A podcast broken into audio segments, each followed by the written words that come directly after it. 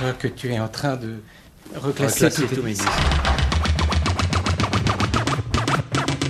Tu les classes par ordre chronologique Non, Pas alphabétique en tout cas. non plus. Dans quel ordre? Autobiographie.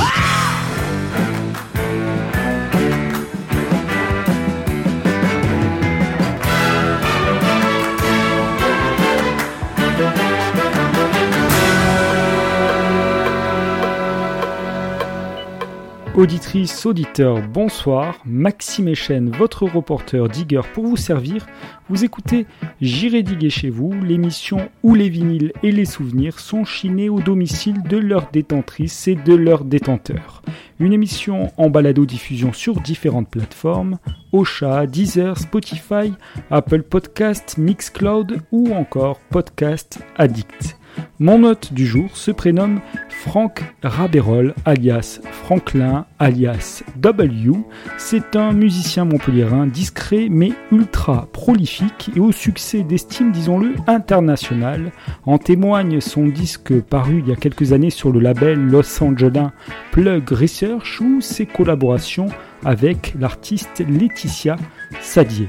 En décembre 2017, au moment de la sortie de son album For You Hey Only, je m'étais incrusté chez lui pour causer de ses influences musicales, de son défunt disquaire Hool Music qui sévit à Montpellier à la fin des années 90, ainsi que de son label Wool Recording.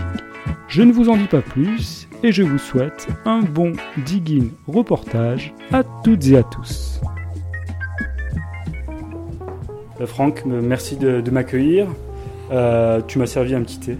Ouais. je je m'incruste en plus j'ai droit à être accueilli euh, minimum. hein. avec classe. On a disposé la platine portative pour pouvoir euh, ripper les disques qu'on va écouter ensemble Mhm. et on va faire plus ample connaissance. Et c'est une tradition dans, dans l'émission, euh, avant de, de te questionner un peu sur euh, ta vie de mélomane, bah, je t'ai demandé de, de faire tourner le, le disque qui avait positionné sur cette platine. Qu'est-ce que- Ouais. Qu'est-ce que c'est que ce disque? Bah, c'est Elliott Smith. Elliott Smith, l'album c'est XO. Et voilà, c'est un disque que j'écoute euh, souvent. C'est un chanteur euh, des années 90, non il me semble, Exactement, euh, qui est mort, euh, je crois, fin des années 90, ce qui s'est suicidé, je, si mes souvenirs sont bons. Et euh, j'ai beaucoup écouté ça euh, depuis longtemps. C'est un disque. c'est pas un disque de chevet, pas, pas principalement celui-là, mais j'écoute beaucoup ça. Et, et ce morceau en particulier? Non, je l'ai mis à- complètement au hasard. Complètement au hasard. On, va essayer de dire euh, le nom quand même. Ça a l'air d'être la troisième piste. euh, Troisième piste, face. face A. euh, Ah oui, c'est Waltz, c'est en plus assez connu. hein. Eh bien allez, on entame avec ça.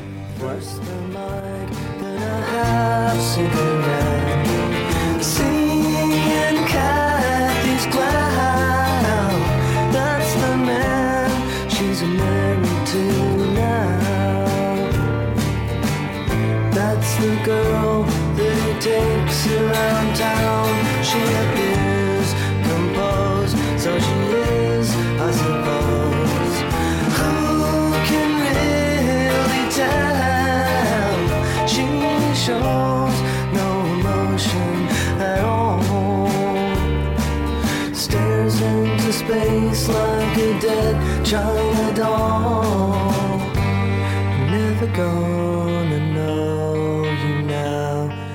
I'm.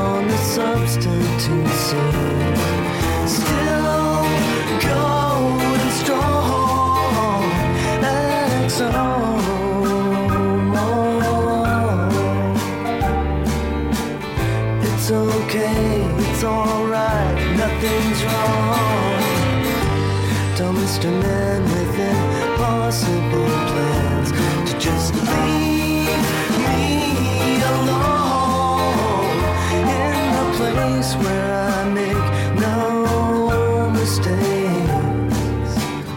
In the place where I have what it takes. I'm never gonna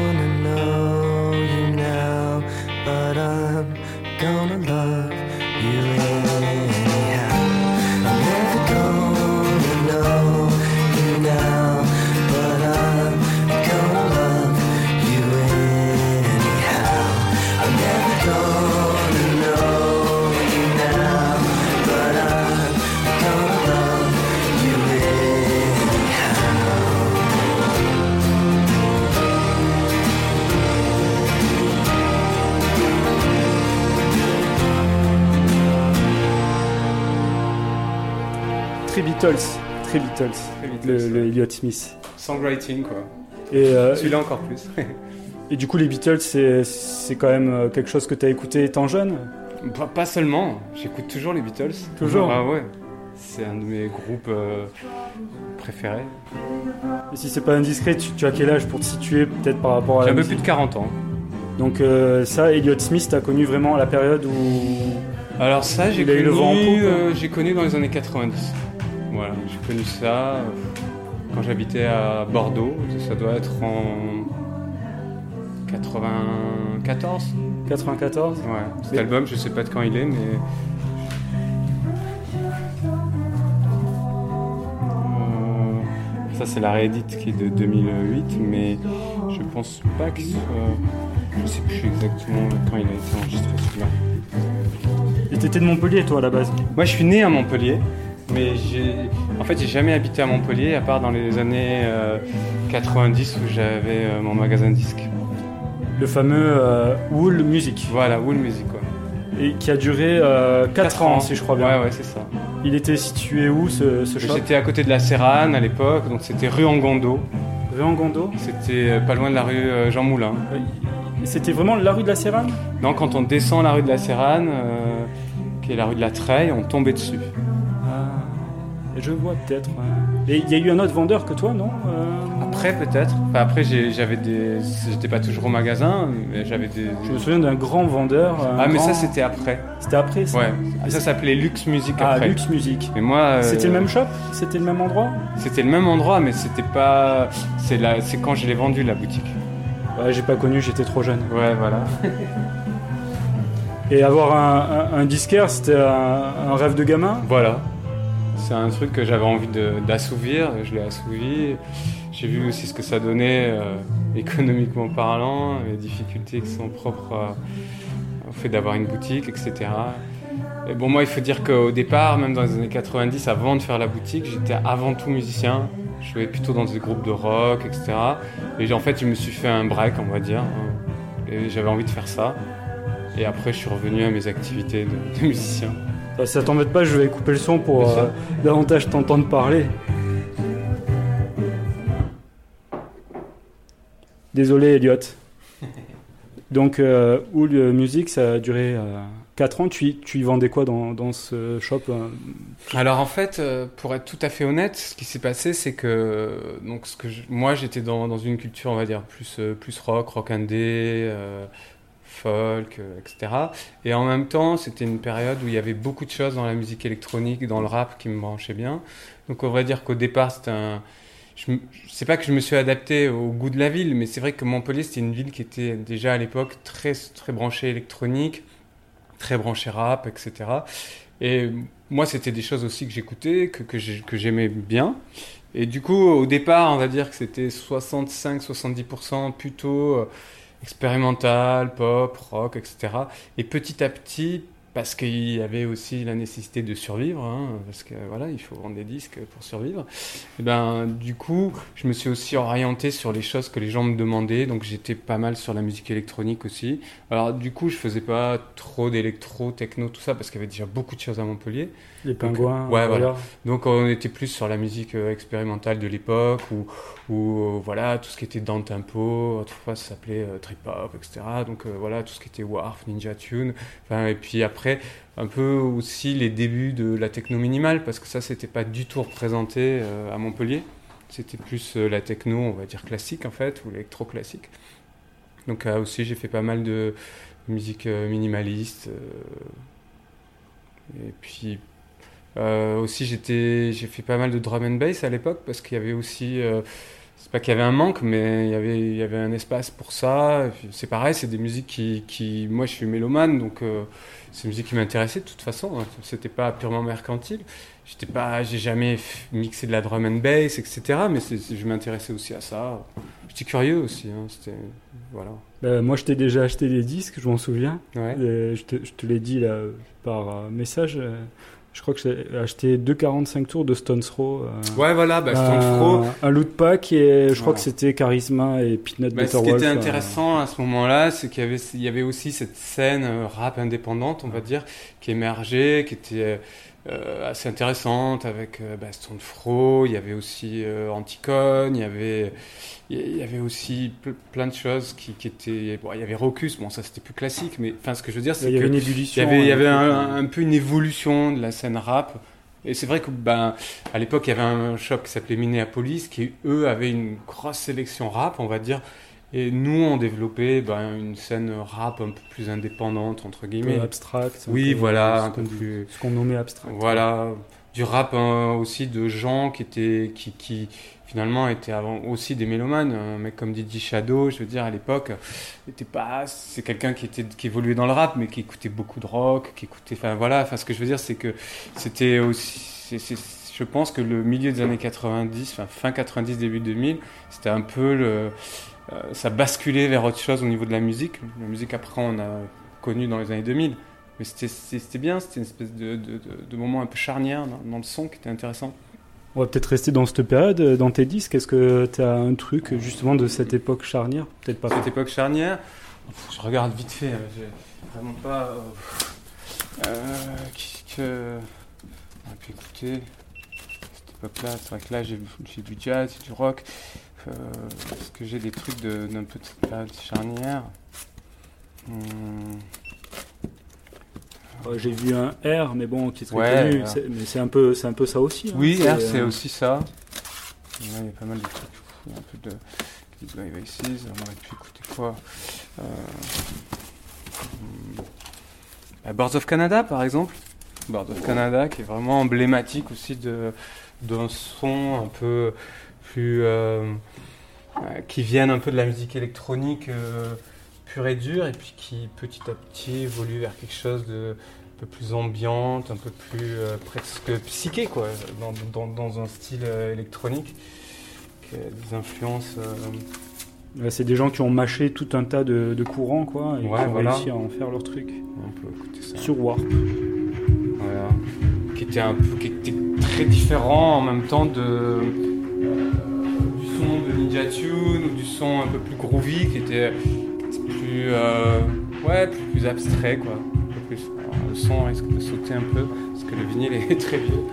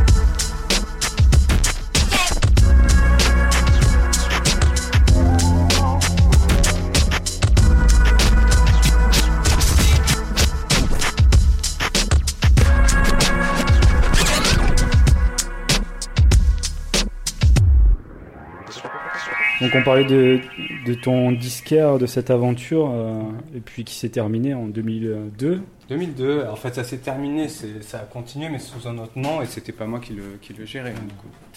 Et c'est à partir de là qu'après tu t'es remis toi à faire de, de la musique. En fait, euh, ouais, moi j'ai.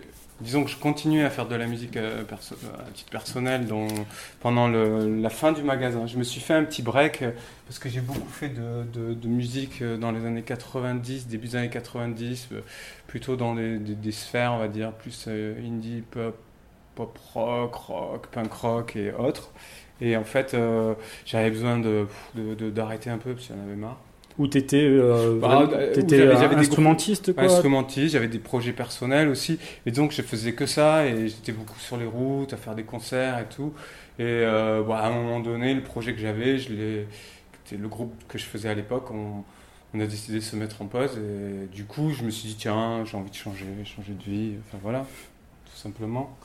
Et du coup. euh, j'ai continué des projets après sur Montpellier, mais c'est vrai que c'est plus euh, vers 2001-2002 que j'ai commencé, recommencé à faire de la musique et puis aussi à me rééquiper autrement.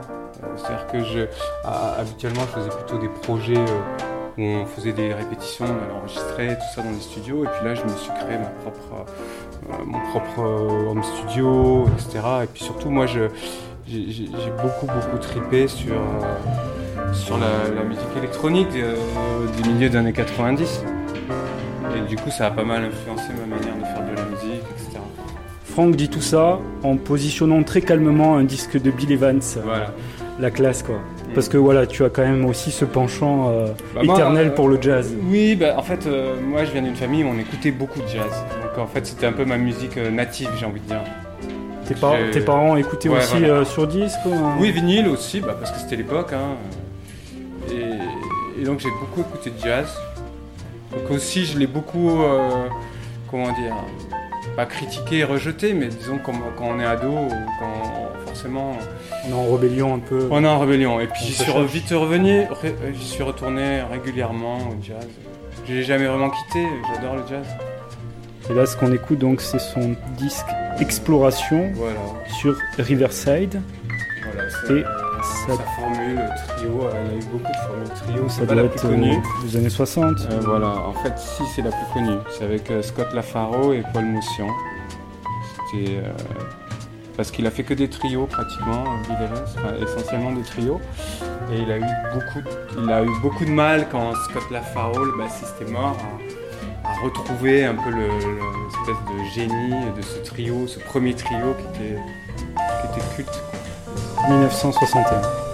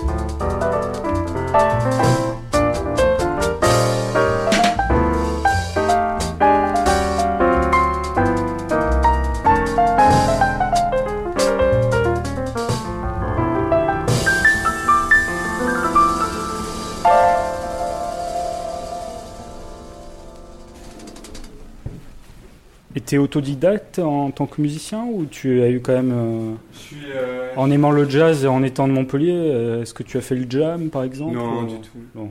En fait, moi, j'ai, j'ai- j'ai- ma famille est plutôt de Perpignan. Et du coup, j'ai pris des cours de guitare quand j'étais, quand j'étais enfant. Mais j'ai pas une formation classique, conservatoire, tout ça. Quoi. Je, je- je- oui, oui, je, je suis pas complètement autodidacte. J'ai envie de dire que je suis autodidacte surtout dans la, dans la manière de d'enregistrer la musique, de la produire, etc. Dans le sens où je viens pas de, de la technique, quoi. J'ai pas une formation de technicien son. Je me suis vraiment euh, créé entre guillemets et mon studio, mon environnement et tout de façon très euh, très artisanale au départ. En plus, c'était une période peut-être où il n'y avait pas encore euh, Internet ou Moins, en ou tout cas. moins. Ouais. Et du coup, c'était plus du bricolage. Il n'y avait pas de Ouais. logiciel forcément. Ouais, puis moi je venais aussi, bah, à cette époque-là, en tout cas au début des années 2000, j'ai écouté pas mal de hip-hop, enfin de rap, de hip-hop. Et, et- et du coup aussi, les outils que j'ai utilisés au départ sur mes premières productions, c'était plutôt des samplers, plutôt j'avais une MPC 3000, euh, voilà, c'était assez différent de la manière de faire du son aujourd'hui. euh, complètement inf- souvent informatisé enfin je veux dire souvent on, on est sur des logiciels etc. À l'époque, je faisais, j'avais des claviers analogiques et aussi une base analogique avec une MPC, qui est plutôt un outil en général euh, utilisé pour les, par les beatmakers, quoi. Est-ce que tu as un disque là en stock de quelque chose de complètement analogique ou euh, Euh, tu veux dire, mais euh, c'est-à-dire bah, je sais pas, avec des, des, des, des sampleurs ou peut-être pas du, Euh, du rap euh, Je suis pas sûr. que- Là, j'ai vu vite fait, il y avait pas, il m'avait pas l'air d'avoir. euh, pas tout regardé. Mais... Qui- C'est un peu pour faire le contre-pied avec Bill Ouais. Evans. Bah ça, Fog par exemple, c'était à l'époque c'était sur Anticon. Ça c'est par exemple au début quand, je faisais de la musique, euh, on va dire milieu des années 2000, j'écoutais beaucoup ça parce que ça, m'interpellait, ça faisait complètement le lien entre euh, ma culture, on va dire rock, indé, et puis aussi une façon nouvelle de faire de la musique. Euh, pardon, plus électronique et plus, plus, entre guillemets, un poil plus avant- avant-gardiste. Alors attends, parce que c'est possible que celui-là tourne en 45. Attends. Attends. Anticon, c'est anglais, non? Anticon, c'est américain. C'est américain? Ouais, alors attends. C'est pas.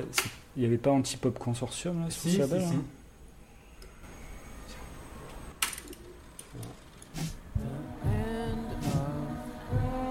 Voilà, typiquement, des sons avec des beats comme ça, un peu, un peu électroniques et en même temps des voix un peu nonchalantes. Bah, C'est pas la première fois que je vois ça, une petite pièce pour euh, C'est le pas que ça saute le bras quand les bras sont défectueux. Petite astuce.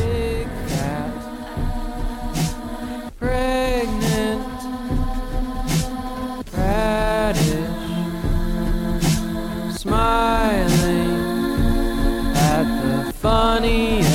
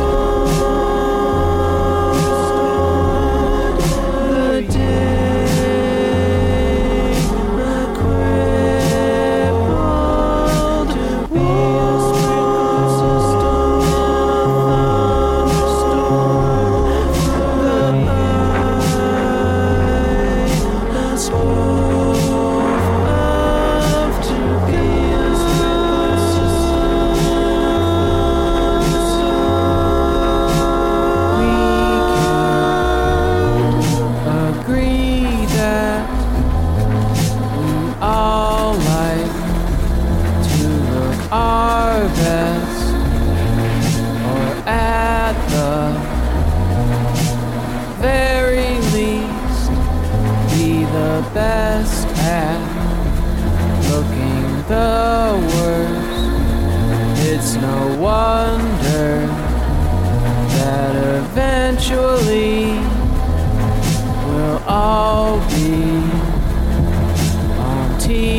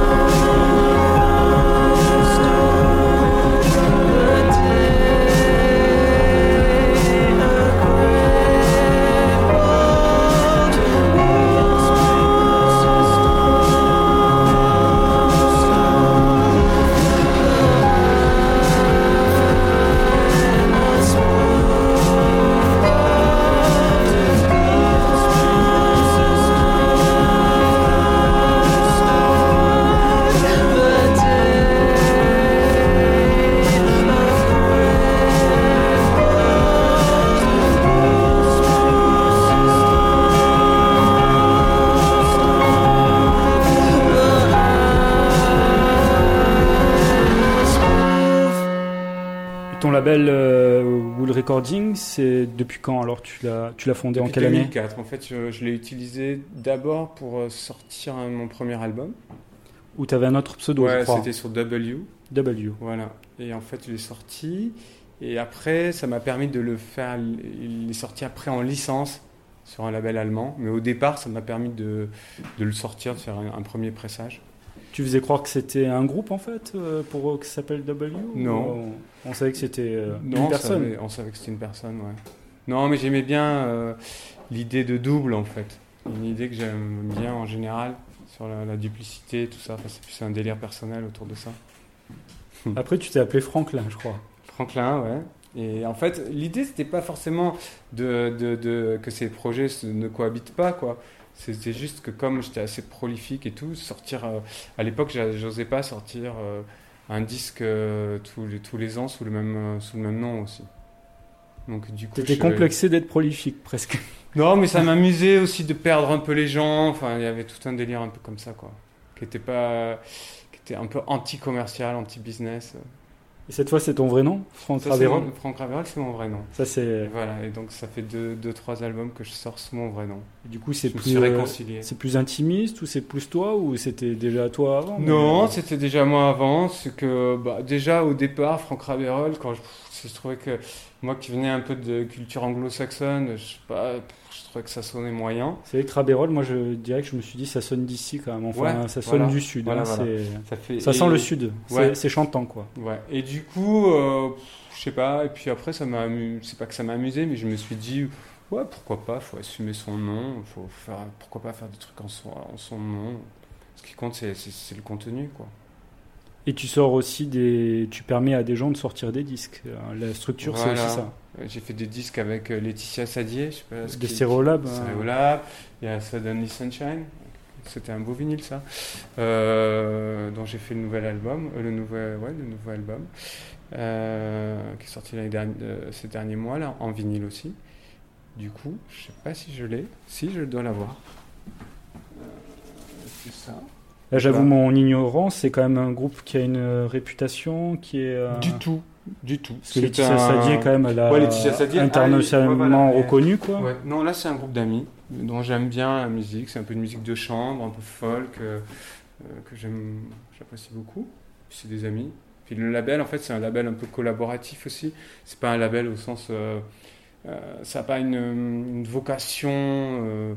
C'est pas juste vendre des disques, quoi. C'est pas, c'est plus une plateforme un peu collaborative d'artistes, etc. Laetitia Sadier, je la connais, j'ai joué avec elle euh, à Londres, et puis ça s'est fait comme ça. Enfin, je veux dire, c'est pas genre, euh, c'est pas des signatures au sens euh, classique, etc. C'est pas, c'est plus un outil, quoi, le label. C'est un outil de, de- de- pour sortir des disques. Voilà. Peut-être qu'on va écouter euh, ce disque de, On peut écouter de ce duo d'amis. Ouais, allez. du coup très orienté euh, songwriting, hein, très folk, rock. Ah oui, alors du coup, attends. Parce que là, je me suis mis en 45 tours pour, euh, pour le disque précédent. Et là, ça repasse en 33.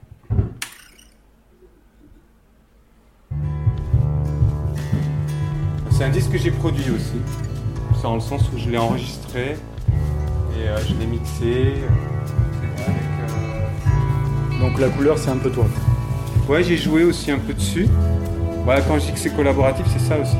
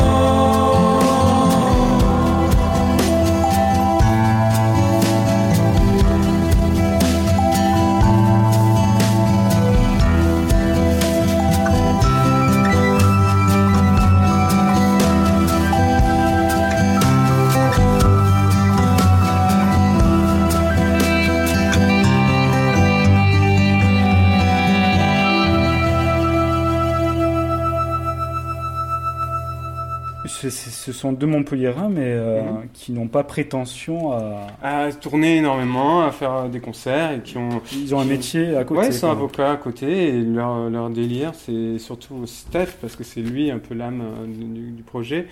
Euh, c'est un grand. Bah, alors pour le coup, lui, Stéphane Secotti. c'est- Stéphane Secotti est un grand mélomane. C'est-à-dire, c'est vraiment un collectionneur, etc.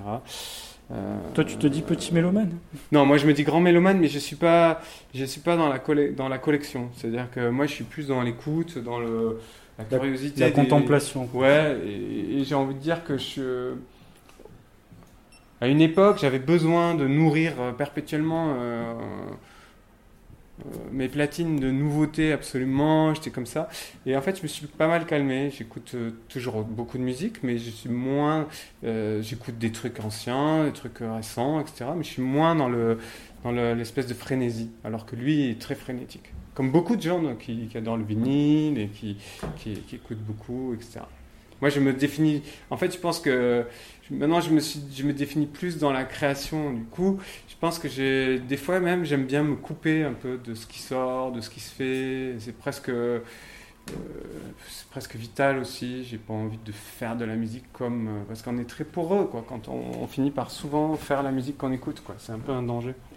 Pour, pour autant, tu, Mm. tu organises depuis peu euh, des vinyles market. euh, Ouais, mais ça c'est parce que c'est mon, deuxième boulot aussi, c'est que je suis programmateur pour cette salle et que je suis, je- mon, c'est, c'est, un- c'est mon travail aussi d'organiser des choses là-bas. Donc, euh, euh, comme moi, je, je, je- bah oui, je suis mélomane, je- la le vinyle, c'est, c'est un peu mes origines et c'est, j'adore le vinyle. Bon, voilà, donc c'est, je préfère faire des vinyles market que, je sais pas, moi, faire autre chose, quoi. Et tu y vends aussi quand même. euh, J'ai déjà vendu des disques, mais moi j'ai j'ai sensiblement réduit la voile de ma collection. Et euh, en fait, j'ai envie de dire, alors, mais alors c'est vraiment sans aucune prétention, mais les disques que j'aimerais pouvoir euh, m'acheter aujourd'hui, c'est des disques qui sont devenus trop chers. Et du coup, je préfère les écouter en- soit en streaming, soit sur des blogs, etc. Parce que j'ai pas 200 euros ou 300 euros à mettre dans un vinyle au jour d'aujourd'hui. Donc en fait, euh, ma gourmandise de son, euh, elle est tout à fait satisfaite déjà avec ce que j'arrive à écouter chez moi et puis ce que je trouve à droite à gauche, que les gens me font découvrir. Euh, voilà. Tu veux dire que ce sont des disques, euh, enfin ceux qui coûtent 200-300 euros, ça veut dire qu'ils n'ont pas fait l'objet de, de réédition euh, Voilà, par exemple, ou, ou parce que bah, les versions mono ou les versions originales sont assez chères. En parlant de réédition, justement, Ouais. avec euh, Wool Recording, tu as fait une. Ouais. C'est c'est la seule à ce la- jour? ce jour, ouais. C'est une seule, ré- c'est la seule réédition, réédition que j'ai faite. C'est un groupe slovène. Euh, et euh, c'est Collage. C'est un groupe euh, vraiment très intéressant. M'as dit Am- ça, c'est vraiment un truc de, de digger, quoi. Enfin, Ça, c'est un groupe. un- les, les albums originellement sont très très chers. Ils sont sur Discogs à des, à des prix. c'est- pharaonique. quoi. Bah, C'est-à-dire qu'en fait, euh, c'était une période où l'Estonie, pardon, j'ai dit Slovène, mais c'est Estonie, où l'Estonie était sous influence russe et où les labels étaient sous la mainmise de la Russie, de, de, de l'Union soviétique, pardon, parce qu'à l'époque c'était ça. Et donc en fait, après, euh, les labels ont disparu, euh, etc. Et donc il reste assez peu de, de matière originale. quoi. Voilà, voilà. Ouais, c'est sous. Enfin, il y a beaucoup. On de peut l'écouter, c'est super beau. C'est vrai qu'il y a beaucoup euh, d'histoires comme ça autour du vinyle et de, de régimes politiques euh, un peu extrêmes. Donc c'est euh, très. En fait, il y a eu des souvent, pertes. On dit que ça ressemble un peu à ce groupe français qui s'appelle. euh, Les double six. Voilà. là. Tu m'as dit que c'était jazz vocal. Mais c'est- assez différent parce qu'ils ils ont une culture aussi euh, de, de- de musique un peu traditionnelle. Alors attends, est-ce que c'est la bonne vitesse? Ah, aussi. Après, euh, là, on est dans quelque chose d'assez étrange.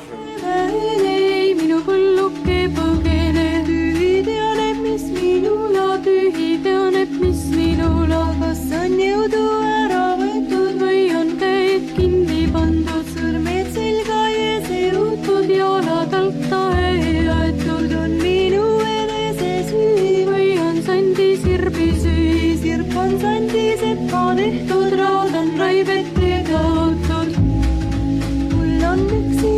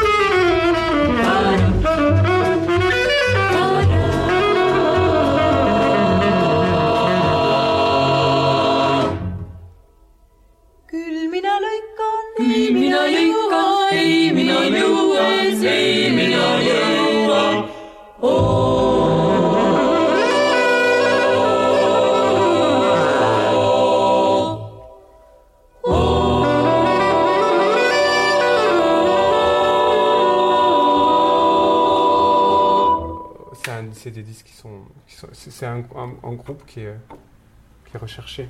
Enfin, qui, est, euh, qui, est, euh, qui est dans les, euh, dans les trucs. euh, les gens qui sont très discogs et compagnie. sont- voilà.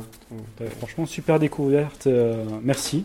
De rien. C'est moi qui adore les double 6 là. Je je connaissais pas Collage, j'avoue. Ouais. Et ouais, surprenant. Ouais, c'est c'est- c'est ce mélange un peu mais qui m'a attiré aussi parce que euh, bon, ben, il y a cette culture jazz, il y a la culture vocale aussi qui est hyper importante pour moi. J'ai ce côté très chanson aussi. J'aime bah, le côté Beatles aussi dont on parlait tout à l'heure, mais la bossa nova, euh, la musique globalement des, des, des 60s, euh, très vocale aussi. hein. Euh, bah, tout ça, on, retrouve un peu tout ça aussi dans la musique de collège avec cette touche traditionnelle, un peu étonnante, estonienne. Quoi. T'as beaucoup de disques. Enfin, j'ai l'impression, peut-être je me trompe, mais ouais, années 70 quand même. Ouais. Les 60 aussi. J'ai du reggae aussi, j'ai envie de dire. J'ai pas que des. Euh, oui, c'est vrai que c'est des années qui m'ont assez marqué. hein. Parce qu'en fait, quand j'étais ado, euh, je suis vraiment arrivé dans, dans, le rock par le biais par le biais des années 60 quoi. Euh, Velvet Underground, rock psychédélique, Love, enfin tout, tout ça, tous ces tous ces projets, euh, tous ces groupes m'ont vraiment vraiment fait triper énormément. Ouais, J'avoue, euh, là, on a écouté des trucs euh, un peu calmes et il y a un disque que je connais et vu que bah, c'est moi qui viens diguer, mais je le connais, je veux bien qu'on le passe. Eh ben. C'est le Eugène McDaniel. Ah, bah, euh, avec plaisir, le Outlaws. Et ouais, parce que je sais qu'il y en a une qui est vraiment. euh, qui envoie. Bon, il y a tout l'album est, est je te laisse excellent. choisir du coup. Et attends, est-ce que la piste. euh, bah, je crois que c'est Unspoken Dream. Je crois que c'est celle de. Celle-ci. Unspoken Dreams of Lie. Ouais, Alors- bah, pareil. C'est le, trip de, de Gene McDaniel, c'est pareil. hein. Euh, Il y, a il y a quelque chose de très. euh, Il y a du rock, il y a de voilà, la soul. voilà, euh, voilà, exactement. C'est, c'est ça qui me plaît. Et puis au niveau vocal, euh, il expérimente un, Ouais. un petit peu. hein. Exactement. Un peu comme. euh, ah, bon, c'est- on peut pas comparer, mais il y a un peu Scotteron, des choses un peu comme ça. Un peu plus foufou lui. Oui, ou Andy Bay, je sais pas si tu. Andy Bay, ouais. Le fameux euh, Experiment Judgment, là, un album euh, où, Oui. où il a un anneau. euh, L'anneau Saturne, là.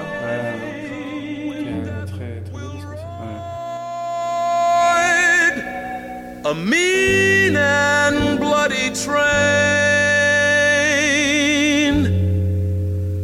from the smog filled coasts of California to the rock strewn coasts of Maine. Massive blacky whitey clouds, cold light on winds of change to sound the thunder heard across the land I know. Children of the light must hate the night in order to redeem the skeletons of bloodstained hands that show. Legions of the Christian hordes conspire to suck away the brains of children of the dark again. I know. Lips that whisper love can scream the hate. For those so fortunate as not to be encased and have it stand through time. Rationales of higher ups where elevators cruise the clouds conclude that Satan's children are not bright sometimes. Rationales hear the acted cries of wolf and hope that justice will prevail in new breed light in time. Venture with me in the uncharted sea of the unspoken dreams of light. Speak you not of genocide. Indians have yet to hide. Time will come when death will ride a mean train from the smog filled coasts of California to the rock strewn coasts of Maine.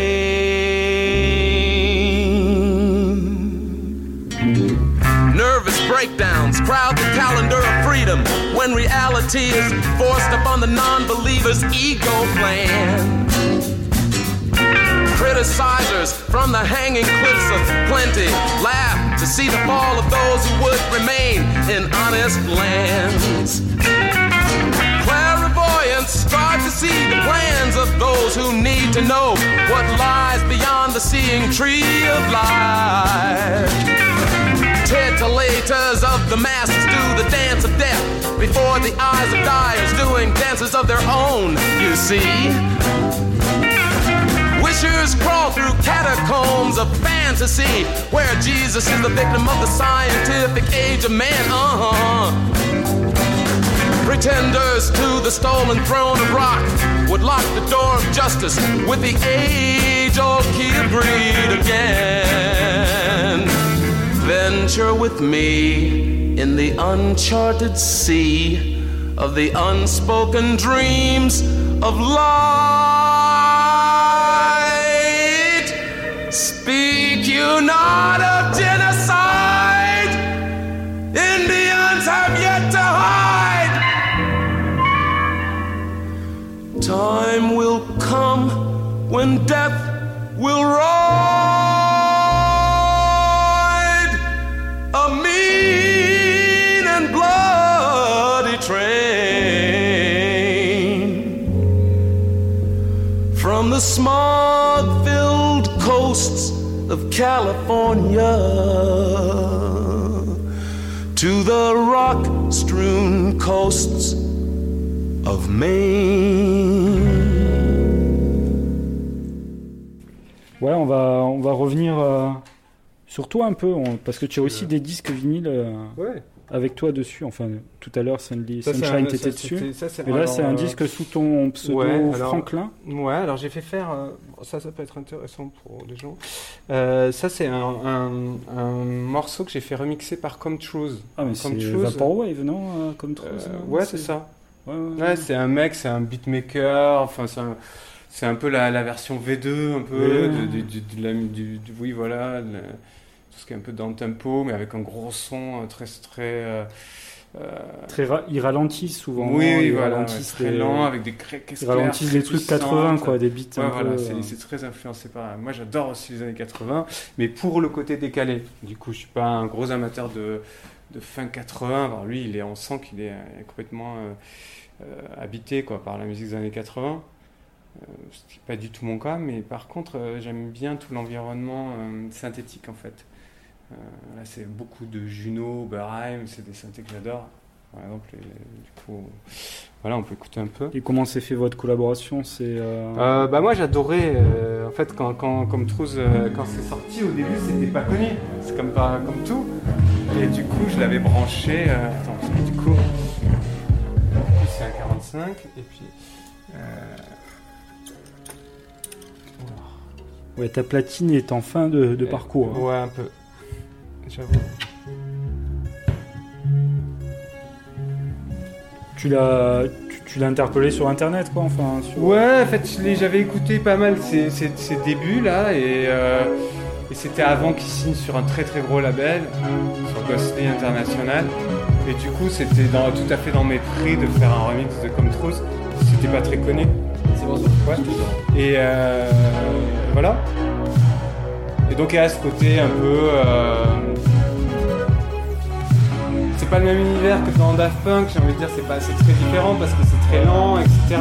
Mais il y a aussi ce, ce- ce truc euh, euh, des vieux synthés analogiques. euh, pas. I know, I know, there's something wrong with me. I know, I know, there's something missing. I know, I know, it's about you and me. I know, I know, especially when you're far.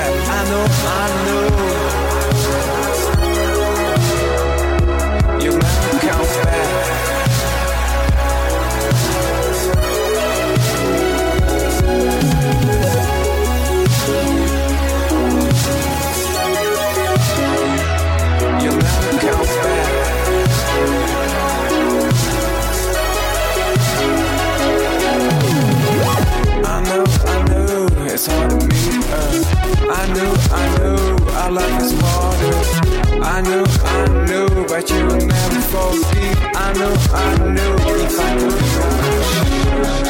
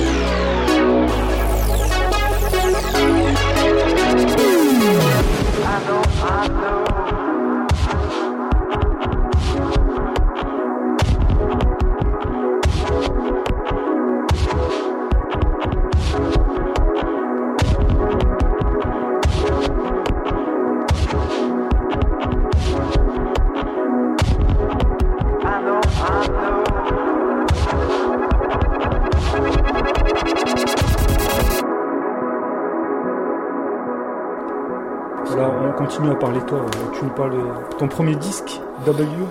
Ouais, Ça. ça c'est mon premier album qui est sorti en 2005. Et sera le label allemand euh, Sonar Collective, qui est le label de Jazzanova en fait. Qui est un collectif euh, de bah, justement de grands mélomanes, euh, fans de jazz, euh, Et etc. c'était avant. euh, ben non, Will Recording, Non, c'est déjà. euh, ouais, ouais, C'est au moment où j'ai arrêté un peu le shop et où je me suis consacré vraiment à mes projets. Je suis parti sur Paris. C'est pas parce que je suis sur- parti sur Paris que j'ai sorti ces trucs-là, mais ce que je veux dire, c'est que ça m'a aussi un peu aidé. J'avais du temps, euh, euh, plus de temps consacré à, à mes projets. Et euh, bah, avec cet album, j'ai eu un peu de chance. C'est-à-dire que je l'ai fait signer sur ce label là, qui, qui, à l'époque était euh, assez populaire, hein, on va Au, dire. au culot, quoi. tu leur as envoyé. Ouais, une euh, démo. Et ils m'ont rappelé un jour, ils m'ont dit ouais voilà on veut le faire. Ils m'ont sorti des, des maxi, euh, albums, CD, enfin tout. C'était un peu, c'était un peu Noël. et voilà comment ça s'est passé. Et euh, du coup j'ai pas mal joué en Allemagne, en Angleterre, etc. à cette époque-là, parce que j'étais aidé euh, par ce label et puis j'avais un peu de chance aussi. J'avais été album du mois dans Trax, euh, j'avais des, des papiers dans, dans la presse et tout. Donc c'était un peu, euh, c'est un peu une période où, où euh, j'étais sorti vraiment de, de mon côté vraiment artisanal, très lo-fi, etc. Et ça, voilà. Après, Et sur scène, tu te produisais euh, seul en seul ou à deux, Seul ou à deux? Ouais, ouais. Parce qu'il y, a- y aussi ça après, quoi. Il faut Ouais, ouais, avoir un, un Voilà. live euh, qui tient la route. Voilà. Et en fait, ce qui m'a manqué un peu à cette époque-là, c'est euh, euh, de la même manière que mon label est un label un peu collaboratif, un label d'amis, etc. J'ai manqué un peu de ce qu'on appellerait un peu aujourd'hui de professionnalisme. quoi. C'est-à-dire que j'avais des possibilités, des, des, des, des opportunités, mais euh, par exemple après cet album, j'avais une opportunité de sortir sur un label bien plus gros. Et puis j'avais aussi des amis à Paris qui faisaient un label qui s'appelle Cara euh, Catapulte. Et, en fait, eux m'ont dit Ouais, on écoute ton album dans la bagnole, on aime bien et tout, tu veux pas qu'on te le sorte? Puis je dis Bah, trop cool, des potes qui aiment bien ma musique, allez, on le fait. Et du coup, j'ai pas, pas sorti le disque sur un label qui aurait en réalité pu beaucoup plus pousser. Voilà, Ouais, voilà. T'es fois, une meilleure vitrine, mais t'as préféré les potes, quoi. Ouais, voilà, j'ai fait ça un peu comme euh, je fais souvent, un peu de façon un peu artisanale, un peu confidentielle, et du coup, bah, j'ai raté aussi des opportunités, entre guillemets. Bon, voilà, maintenant c'est fait, c'est fait. Mais tu continues quand même à sortir Voilà. des projets régulièrement. Oui, oui, oui, ça Et le prochain, c'est pour décembre. Décembre, ouais, voilà. Et il s'appelle Pour tes yeux seulement, Voilà. enfin, en anglais. euh, Alors, ça s'appelle For Your Eyes Only, sauf que c'est un peu un faux ami, parce qu'on pourrait se dire que c'est un truc d'amoureux, euh, genre pour tes yeux seulement. Mais en fait, euh, pour les Anglais, For Your Eyes Only, ça peut vouloir juste dire confidentiel. Genre sur un courrier, euh, sur un courrier, il peut y avoir écrit For Your Eyes Only, ça veut dire juste euh, ne pas ouvrir, confidentiel. Je suppose que t'as pas encore un pressage vinyle pour. euh, Non. pour ce- Mais en fait, là, j'ai prévu de faire des pressages vinyles, mais plutôt en 2018-2019, de, de- ces derniers albums que j'ai beaucoup sortis en numérique et en CD. Et j'attends d'avoir un peu de trésorerie et de ressortir tout et de, donc de les rebalancer euh, sur un réseau un peu plus euh, vinyle, etc. Et pour suivre euh, toute ton actualité, il faut aller sur quel site? Bah, en fait, pour écouter, euh, j'ai envie de dire qu'aujourd'hui, comme tout le monde, moi je suis sur euh, Spotify, Deezer, tous ces trucs. euh, ou alors après acheter, entre guillemets, c'est plutôt iTunes et compagnie. Et puis écouter gratuitement, euh, je sais pas trop. Et t'as le site, t'as le site du label sinon Ouais, qui est pas très à jour là euh, en ce moment. Après, j'ai un SoundCloud. J'ai comme tout le monde, en fait. Hein. faut taper Franck Raberval et puis, et puis voilà, on trouve des trucs, quoi, si on a envie. On arrive sur la fin de mon digging chez toi. hein, Ouais. Parce que l'heure tourne et je sais que tu as affaire après. Ouais, mais tu peux choisir un disque. Donc c'est ouais, c'est le c'est le, le dernier disque. Ouais. Alors je ne sais pas, il est scellé celui-là le W et il est scellé. Oui, mais hein. on peut écouter Non, un mais quand même. Hein. on va pas- J'en ai d'autres, il n'y a pas de problème. Attends. bah, peut-être qu'on va se quitter avec ce ton premier, un extrait de ton premier Allez, disque euh, sous ton pseudo quoi. Ouais, alors je vais choisir vraiment un morceau que j'aime bien. Tu te réécoutes un peu quand même? Pas trop. Pas trop. Justement, ça me donnera l'occasion. Tu regardes vers l'avant. Euh, Ouais. J'aimais bien. Secret Love, j'aimais bien. Les gens se, se moquaient un peu de moi avec ce morceau. Enfin, des potes, c'est quoi ce Secret Love? C'est- le, le lover quoi. Ouais, ouais, ouais, tous mes potes euh, chantaient cette chanson en se foutant un peu de ma gueule. C'était rigolo. Alors, il est où déjà? Et chanter en français non? Non, j'ai jamais chanté en français. J'ai fait des micro-tentatives, mais c'était tellement pas. Bon, C'est très bien comme ça. Alors ça c'est un album pour, c'est pour la petite histoire. euh, si tu enregistres, je sais pas, ouais. C'est un album que j'ai fait uniquement avec une MPC 3000. C'est-à-dire que même les voix, je les ai passées dans la MPC. J'avais un Walkman à l'époque, donc en fait je me passais euh, le morceau Walkman dans une oreille et j'appelais Play Record sur la MPC et j'enregistrais dans la MPC. Et j'entendais pas depuis la MPC ce que j'enregistrais. Donc en fait, c'était complètement, euh, complètement euh, artisanal le truc. Et personne, euh, je crois qu'il y a très très très très peu de groupes qui ont enregistré des guitares, plein de milliards d'instruments dans une MPC. Parce que c'est un sampler à la base. Ouais, ouais, C'est pas fait pour faire de l'audio quoi. Et tout est fait dans, dans, dans la MPC. Et j'avais un seul clavier à l'époque, c'était un Prophet 600. et J'ai tout fait avec le Prophet 600. Voilà, pour moi, ça c'est la petite histoire. Du fait maison. Merci Franck Rabérol. Merci C'était un plaisir. Merci à toi. J'irai diguer chez vous et on va te suivre de près, c'est sûr. Bah, merci. Ciao ciao. Salut.